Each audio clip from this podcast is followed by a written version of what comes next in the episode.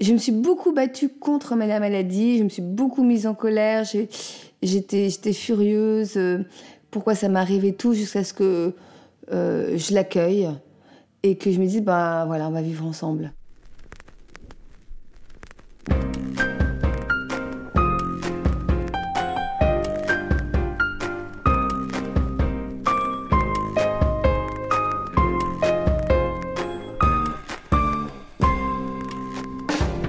Sage Écoute est le podcast des expériences de vie qui vous plonge dans l'intimité de récits 100% vrais et authentiques. Je suis Sophie Kertan. Je prépare les sujets, j'interviewe mes invités et je monte le podcast que je confie ensuite à Thomas Seban pour le mixage. Si vous aimez mon podcast, vous pouvez m'aider à le faire connaître en écrivant un commentaire, en mettant 5 étoiles sur iTunes et surtout en en parlant autour de vous. Bonne écoute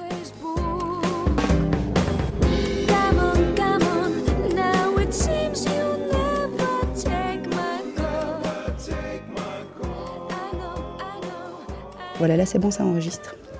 Donc, je m'appelle Aude, j'ai 47 ans. Euh, Je suis mariée depuis 21 ans et j'habite euh, en Belgique depuis 9 ans. On a adopté nos enfants avec mon mari il y a 13 ans. Euh, pour le premier garçon, on les a adoptés en Russie. Et notre deuxième garçon, il y a 11, euh, 11 ans ou 12 ans. Alors nous étions très très heureux d'adopter euh, notre premier garçon. Et puis un an plus tard, nous avons appris l'horrible nouvelle que j'avais un cancer. Et du coup, ça a complètement chamboulé notre vie. Et euh, un an de, de, de, traitement, un an de, euh, un an de, difficultés. Et au bout de cette année, là, on nous téléphone pour dire qu'il y a un deuxième enfant qui nous attendait en Russie. Donc là, j'ai vraiment vécu comme une renaissance.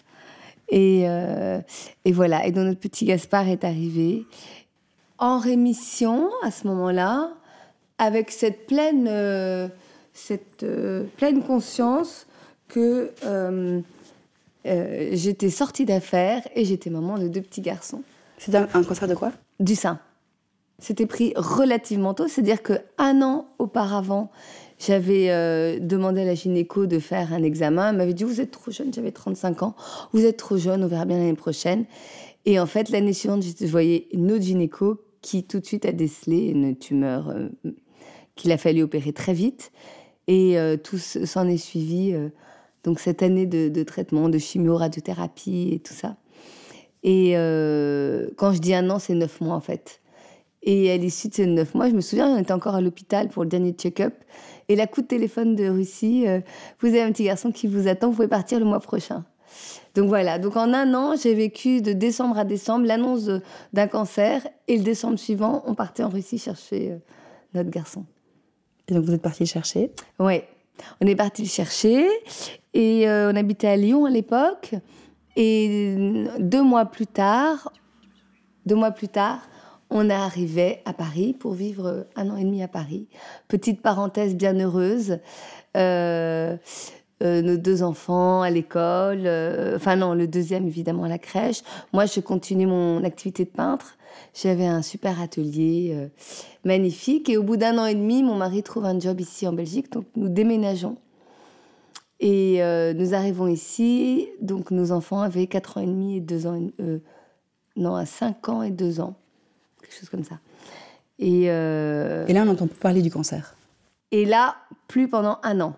Mhm. Et un an plus tard, euh, lors d'une ah lors d'une d'un petit check-up, euh, mammographie d'ailleurs, ils me disent ah on voit de nouveau des tumeurs. Et donc ça allait très très vite. On m'a opéré très très rapidement. Et là, t'es en Belgique ou t'es en France Et là j'étais en Belgique, à Bruxelles. Euh, C'était dans quel hôpital? À Bordeaux. Ouais. Donc c'est comme ça que j'ai atterri à Bordeaux. Euh, et c'était il y a huit ans. Donc la parenthèse enchantée était à Paris pendant un an et demi, rien eu, rémission, euh, et, voilà. Et donc et depuis ce temps-là, de rémission en, en rechute, voilà, on n'a pas arrêté de, de, continuer comme ça. Et je suis toujours sur Bordeaux, toujours euh, suivi par des oncologues que je trouve absolument très présents et, et une vie vraiment très dense et riche depuis ces, années. J'ai l'impression de que mystérieusement, euh, malgré la souffrance et la difficulté d'avoir un cancer à répétition et, d'avoir ces montagnes russes euh, euh, de, de, joie, de, de, bonnes nouvelles et ensuite de très mauvaises nouvelles, ça donne une densité et une, une, richesse dans ma vie, dans ma façon de voir la vie, de, dans ma relation aux autres, dans notre vie de famille, dans notre dans notre vie dans ce monde qui, qui est vraiment tout autre, quoi. C'est clair. C'est clair que... Ton rapport à la vie a changé depuis ta maladie? Ouais, très clairement. Très clairement. J'avais déjà ce, cette euh, tendance d'être très positive et de faire les choses euh, de manière assez, euh, comment dire, rapide. C'est-à-dire quand j'avais une idée en tête, je voulais tout de suite que ce soit mis en place et, et concrétisé. Mais alors là, avec euh, la maladie et le sentiment de pouvoir euh, partir demain, euh, je croque encore plus la vie à pleines dents. Et oui, je ne sais jamais si demain sera le dernier jour, même si je sais que ça, prend quand même du temps, mais il y a cette, oui, oui, cette volonté de croquer la vie. Et puis dernièrement, il y a un an, j'ai réalisé que je courais peut-être un peu trop, que je m'épuisais et euh, j'ai envie de dire, grâce à un, mauvais diagnostic et à une nouvelle chimio, je me suis beaucoup plus reposée et recentrée. Et j'ai réalisé que cette euh, retraite un peu forcée était indispensable pour se retrouver et pour euh, refaire un peu le point et s'unifier. Et, et, je me rends compte que dès que l'énergie revient, je pars, j'ai 10 000 projets et après, euh, il faut à nouveau que je me pose, je me pour pouvoir. Euh, en fait, c'est apprendre à gérer son énergie finalement. C'est ouais, c'est ça. Ouais, c'est vrai. Que quand tu es en forme, tu as plein d'énergie, tu as plein de projets, tu t'épuises. Ouais. Et puis, ouais, oui, il y a à un moment donné euh, un mauvais diagnostic qui est là pour te rappeler. ouais, à l'ordre. à l'ordre. Ouais, c'est vrai. Du calme. Oui, oui, oui c'est vrai.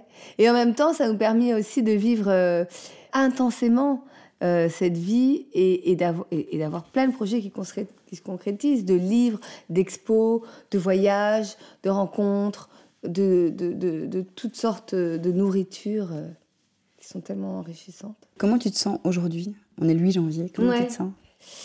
Aujourd'hui, je me sens un petit peu dans l'expectative. C'est-à-dire que j'ai fait un PET scan hier et à chaque fois que je fais un PET scan et que je sens de, nouvelles... Euh, douleur euh, dans le corps, je me dis ah là là, qu'est-ce qu'on va encore me dire? Donc jeudi, je serai rassurée quand les oncologues me diront où j'en suis.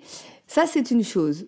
Et à côté de ça, j'ai quand même une forme de paix et de, et de, et de sérénité qui ne me quitte pas euh, depuis euh, presque un an, mais un peu plus d'un an d'ailleurs. J'étais partie au Liban et depuis ce, voyage miracle, j'ai envie de parler de ça comme ça, j'ai acquis une, paix. Je me dis, bah, ce qui doit arriver, va arrivera, quoi qu'il en soit. Pourquoi c'est un voyage miracle, le Liban? Oui, parce qu'en fait, euh, je venais d'apprendre que je, devais refaire une chimio et ma peur panique, c'est de faire des chimios.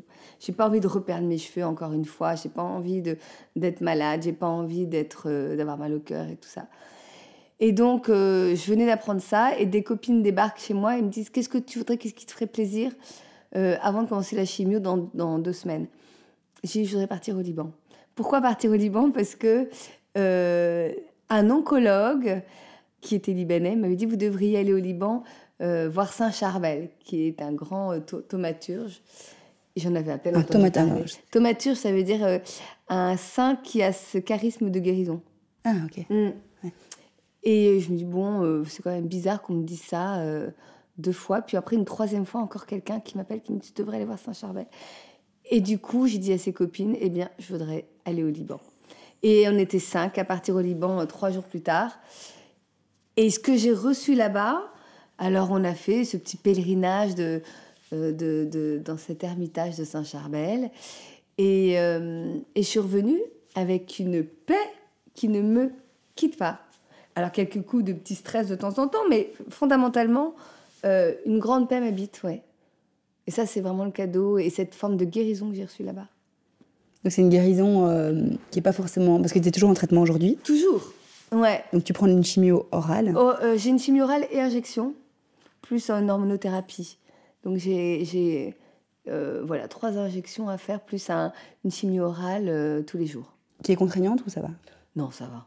Mais donc, en fait, tu n'es pas, encore, pas en rémission? Non, je suis pas en rémission. Est-ce qu'on va pouvoir parler de rémission à nouveau un jour? J'aimerais bien Ça, j'ai aucune idée. Je sais pas. Non, j'en sais rien. Vraiment, j'en sais rien. J'ai bien compris que, ces traitements étaient euh, indispensables. J'ai du liquide dans les poumons, alors ça doit être, euh, ça a dû être ponctionné, puis ils n'ont pas réussi à ponctionner.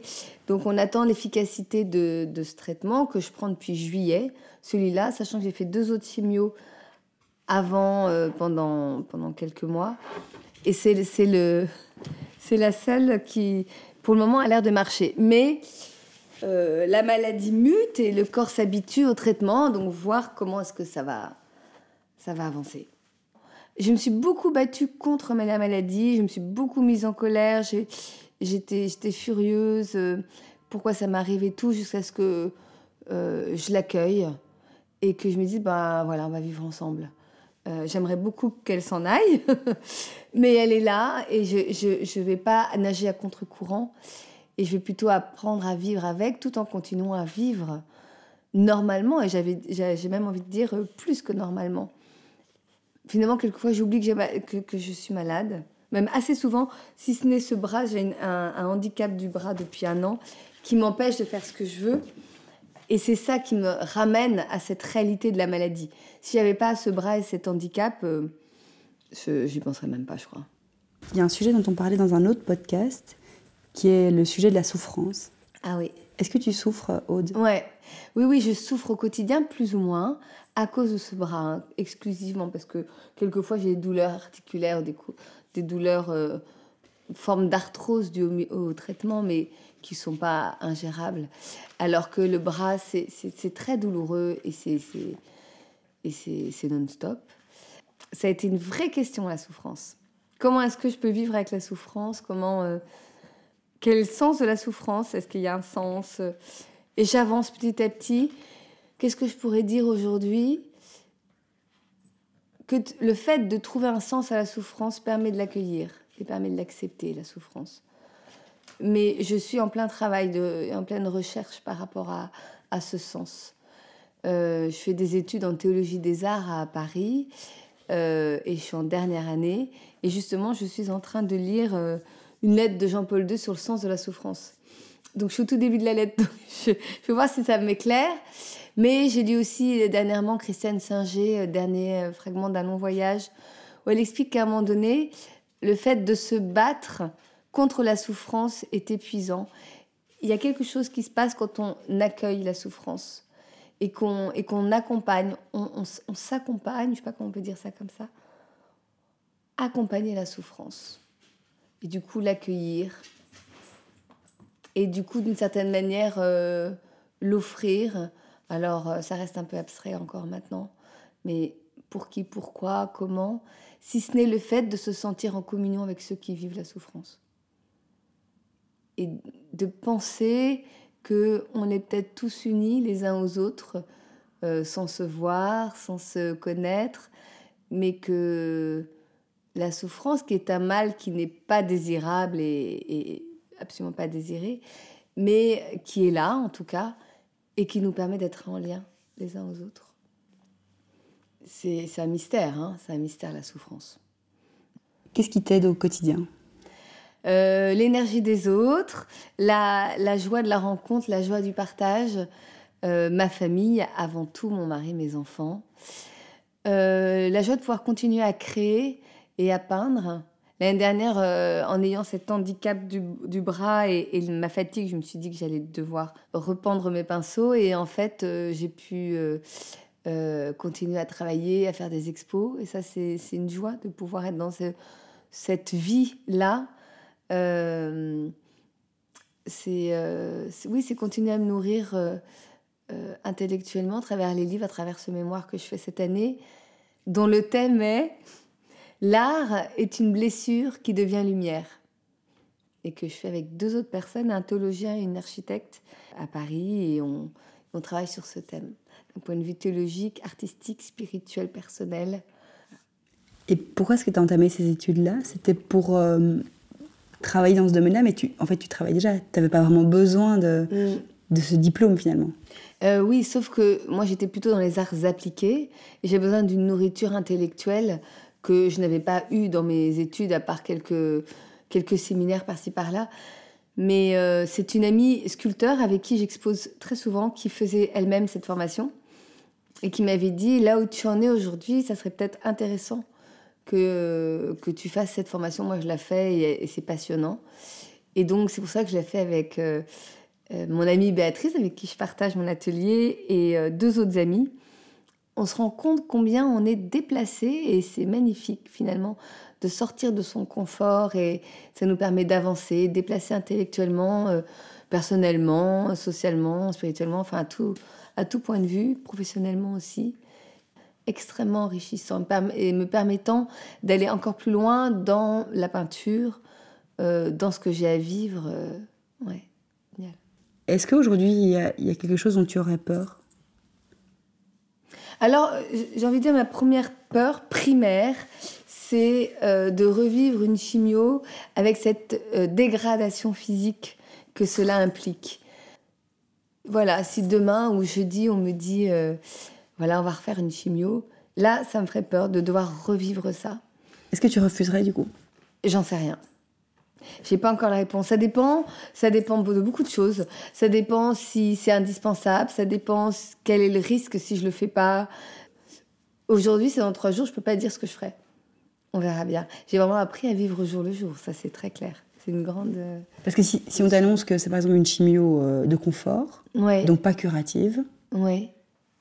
Tu pourrais euh, la refuser quoi. Oui. Avec tous les désagréments que ça comporte. Oui, oui, oui, oui, oui, oui. Parce que pour en avoir fait beaucoup de chimio, ça, va, ça va être un petit peu choquant ce que je veux dire, mais quelquefois ça, enfin, ça, ça paraît faire plus de mal que de bien. Mais même si je sais que c'est curatif et que si aujourd'hui je suis encore là, c'est grâce aux chimio. Donc voilà. Mais à un moment donné, on sait, on sent si c'est encore bon pour nous. Et, et ce que j'ai vraiment envie de dire, parce que c'est ce que je vis, c'est de savoir s'écouter. Savoir ce, qu'on est capable d'accepter, ce qu'on est capable de vivre, et ne pas hésiter à, l'affirmer euh, à nos thérapeutes ou à ceux qui nous entourent. Parce que c'est nous qui devons vivre l'affaire. Et on est toujours seul face à la souffrance et à la maladie. Donc c'est vraiment savoir s'écouter et profondément euh, se, questionner. Jusqu'où je suis capable d'aller? Je me sais, je me accompagner par euh, l'amour de, mes proches, des amis. Mais moi, fondamentalement, jusqu'où je peux aller, voilà. Est-ce que la mort est un sujet euh, dont vous parlez facilement en famille? Oui, on l'a plusieurs fois évoqué, parce qu'on a des proches qui sont morts, des proches de notre âge, 3-4 ces dernières années d'un cancer. Donc à chaque fois, les, mes garçons me disent Et toi, maman, euh, toi aussi, tu vas mourir? Donc à chaque fois, j'ai une nouvelle chimie, on me demande si je vais mourir. Et euh, je dis à chaque fois euh, Si je fais ces chimios, c'est pour pas mourir. Donc voilà, on est. Nous, c'est un sujet. Maintenant, c'est pas tabou, on en parle. Je pense qu'ils ont compris qu'il y avait, c'était un passage et qu'il y avait quelque chose après. Euh, et du coup, euh, c'est moins scandaleux, c'est moins révoltant de, de, savoir que, que finalement, c'est une autre vie qui nous attend. Euh, tout ne s'arrête pas. Tout ne s'arrête pas le jour de la mort. Non, pas du tout. Je pense que mes deux garçons en ont vraiment conscience. Hmm. En fait, l'année dernière, je peux raconter une petite histoire. L'année dernière, je viens de l'hôpital. Je venais d'apprendre que la chimie que je faisais n'était plus efficace, qu'il fallait changer de chimio. J'étais fatiguée, j'étais énervée et lasse. Et mon petit garçon, qui avait 10 ans, le petit Gaspard, me voit rentrer et il entend son frère me dire Bah alors, maman, euh, t'as fait ta piqûre aujourd'hui? J'ai dit Non, je dois changer de chimio. Il me dit Tu vas mourir? J'ai dit Non, non, euh, t'inquiète pas. Et mon autre, donc petit garçon, petit Gaspard de 10 ans, me dit Je veux plus te voir. Tu n'es pas ma maman. Je veux plus te voir. Et je lui dis, mais pourquoi tu me dis ça? Et il me dit, je, ne veux plus vivre avec toi. Et j'essaie de le raisonner. Dis, mais pourquoi Si je suis ta vraie maman, tu as une maman de corps, moi je suis ta maman de cœur, mais je suis ta vraie maman. Et il commence à s'énerver. Non, je veux plus. Et, j'entends, je, sens qu'il était euh, terrorisé d'une perspective d'un nouvel abandon pour lui. Et du coup, il me dit Je m'en vais. Je m'en vais. Il, il, se met en colère. Je m'en vais. Je ne veux plus vivre avec toi et tout ça. Donc ça prend du temps. Il devient rouge, écarlate. Et il me dit, je vais partir. Alors, il part, il monte dans sa chambre il, pour pouvoir faire sa valise. Et puis, il redescend, il me dit, il, était vraiment euh, tiraillé, euh, extrêmement douloureux. Et à un moment donné, je lui dis, tu sais, Gaspard, tu peux dire tout ce que tu veux. Tu peux faire tout ce que tu veux. Sache une chose, c'est que moi, je ne peux pas vivre sans toi. Et là, il m'a regardé interdit. Il a complètement changé d'attitude. Depuis qu'il s'est réentendu dire que presque ma vie dépendait de son amour et que et voilà. Donc voilà, c'est un, un, travail aussi du quotidien, chaque jour de reprendre confiance. Quelquefois, je les sens euh, un peu tous les deux, euh, euh, comment dire, désarçonnés ou inquiets, ou est-ce que maman va encore être là demain ou... Et en même temps, la vie continue et on a toujours plein de projets, des voyages, des, euh, euh, des, des, voilà, plein de choses encore qui nous permettent d'avoir envie de vivre et de continuer à vivre ensemble. Il y a quatre ans, par exemple, je devais faire une nouvelle chimio. Et là, je n'avais aucune envie. Et à ce moment-là, j'entends parler d'un jeûne de 42 jours euh, par une copine. Et je demande au médecin si je peux le faire. Et les médecins me disent bah, non, machin. Et puis finalement, il y en a un qui dit OK. Vous avez qu'à tenter euh, de le faire. J'ai fait ce jeûne pendant 42 jours. Il se trouve qu'à l'issue de ce jeûne, il y avait deux foyers qui, avaient euh, disparu. Donc j'étais très fière de moi. Euh. et quand l'année dernière, ils ont voulu que je refasse une autre chimio, j'aurais dit, moi, je vais peut-être faire un petit jeûne. Là, j'ai pas du tout envie de refaire une chimio. Ils m'ont dit, non, non, non, pas du tout. À un moment donné, il faut savoir être sérieux. Si je dis ça, c'est parce que je sais par une copine que euh, j'étais entre guillemets connue à l'hôpital pour faire ce que je reçois, ce que je ressens de faire, et pour refuser ce que je n'ai pas du tout envie de faire. Enfin voilà, pour être euh, assez décidée par rapport euh, aux thérapies. Pour malgré la maladie. Malgré la maladie, ouais. De, de, tes décisions, quoi. Complètement. En fait, c'est ça. Ouais, acteur de mes décisions. En étant, en restant à l'écoute, évidemment, je pouvais être pas, pas complètement fermée mais je crois que c'est comme ça qu'on arrive finalement à, à, vivre avec cette maladie et à vivre le plus sereinement possible. C'est de. J'ai envie de dire, je ne sais pas si c'est complètement idiot ou pas, mais de danser avec elle, de prendre les rênes euh, du truc et de se laisser aussi embarquer. Enfin, oui, c'est oui, c'est comme une danse finalement. Et euh, les médecins sont là et, je les respecte et je suis admirative du travail qu'ils font.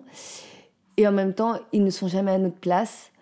Et, ce que j'aime beaucoup d'ailleurs, et je dois reconnaître que les médecins que je vois euh, me paraissent beaucoup plus à notre écoute que dans certains autres endroits que j'ai pu fréquenter. Et donc ça, je rends hommage à cette écoute et à cette euh, adaptation du médecin à son patient. Quels sont tes projets pour l'année 2019 Alors, la sortie d'un livre avec euh, un ami sur des poèmes et des peintures, fin janvier. Euh, un travail sur un autre livre avec une journaliste française. Euh, c'est très étonnant d'ailleurs qu'on travaille sur ce livre depuis cinq ans. À l'origine, c'est un livre sur l'après-maladie. Et en fait, on se rend compte depuis cinq ans qu'il n'y a pas d'après-maladie. Donc, on a revu un petit peu notre façon de, de voir la chose. Et donc, c'est un livre sur comment un couple peut traverser les épreuves euh, au quotidien finalement. Et on espère pouvoir le sortir euh, en 2019, 2020, 2019. Et la réponse, c'est quoi? Et la réponse On va spoiler euh, avant la sortie du livre. la réponse, comment est-ce qu'on peut sortir de épreuves? L'écoute de l'autre, l'amour en fait, l'amour. L'amour, et puis c'est un travail au quotidien, c'est un choix, c'est une décision d'avancer ensemble, main dans la main, on avait euh, moult raisons de de se, de se séparer. Quand on n'arrive pas à avoir d'enfants, c'est extrêmement compliqué pour un couple de vivre ça. Quand on fait des traitements pour en avoir, c'est compliqué. Quand on adopte, c'est compliqué. La maladie, c'est compliqué. Les chimios, le traitement, c'est compliqué. Et en fait, dépasser tout ça euh, au quotidien, sans trop savoir à l'avance comment ça va se passer. Euh, c'est Anne-Dauphine Julien qui, qui disait ça, je trouve ça génial.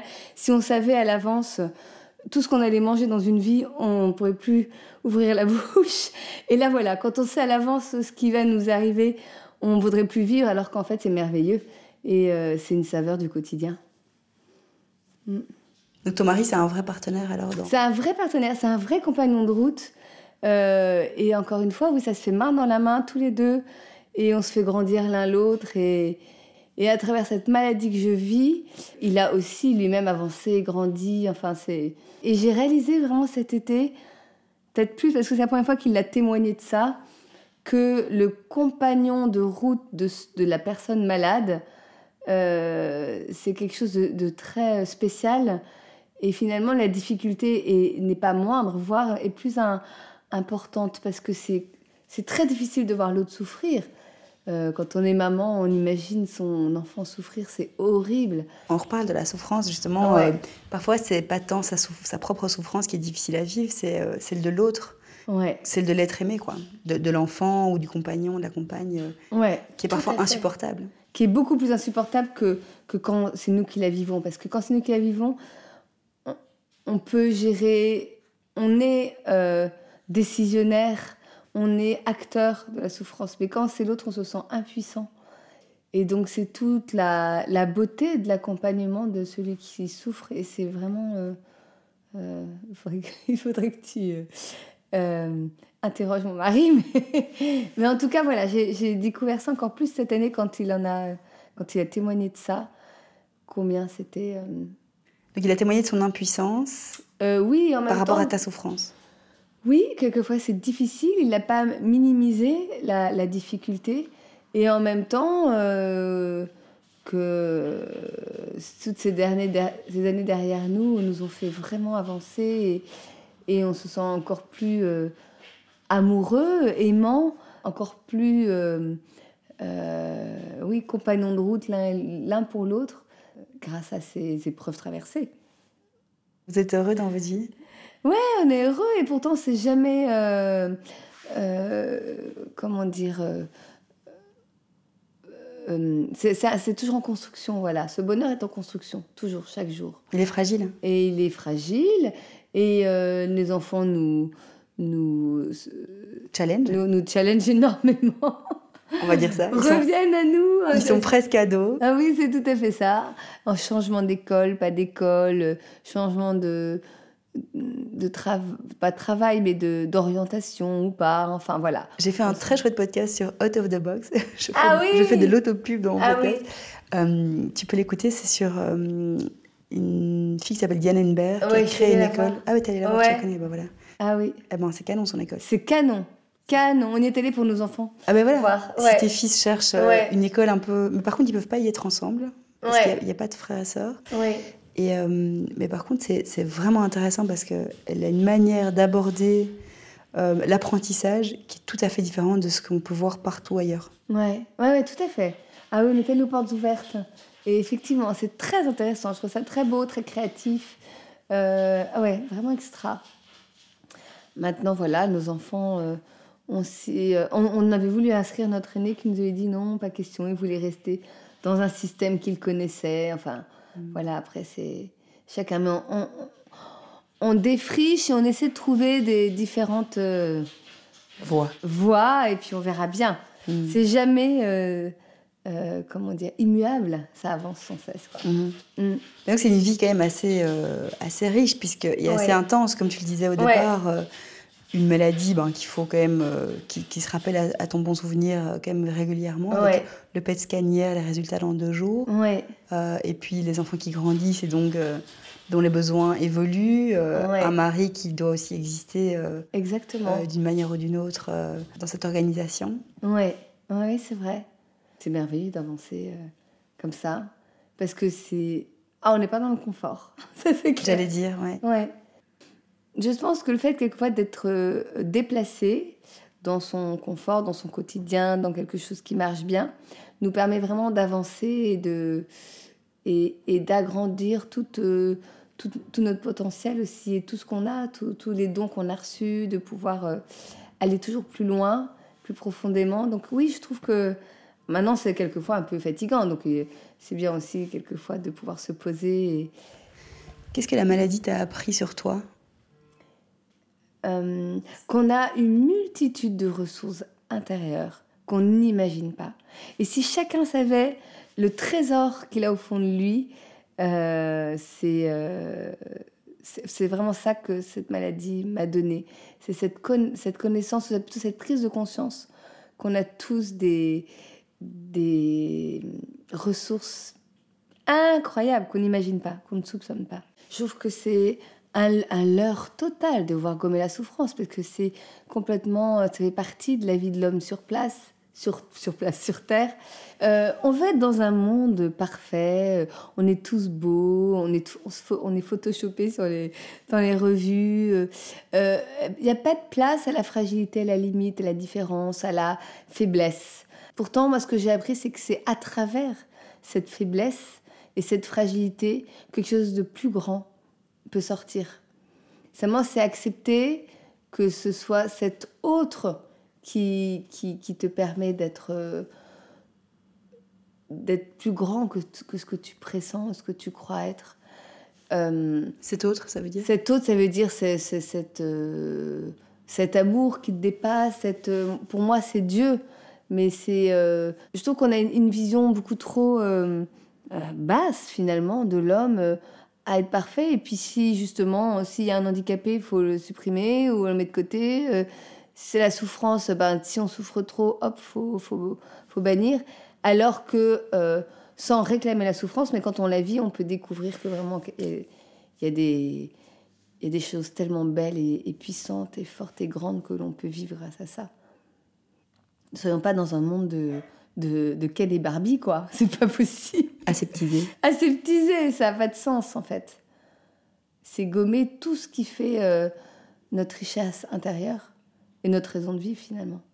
Mm. Ce qui nous arrive, ce qui est euh, choisi ou pas choisi, est toujours source de d'une richesse et d'une joie euh, incroyable. Et en fait, c'est euh, accueillir la vie avec ses, ses difficultés et, ses, grands bonheurs, avec la certitude que notre vie est, vraiment euh, unique, mais qu'elle vaut vraiment la peine d'être vécue. Vraiment.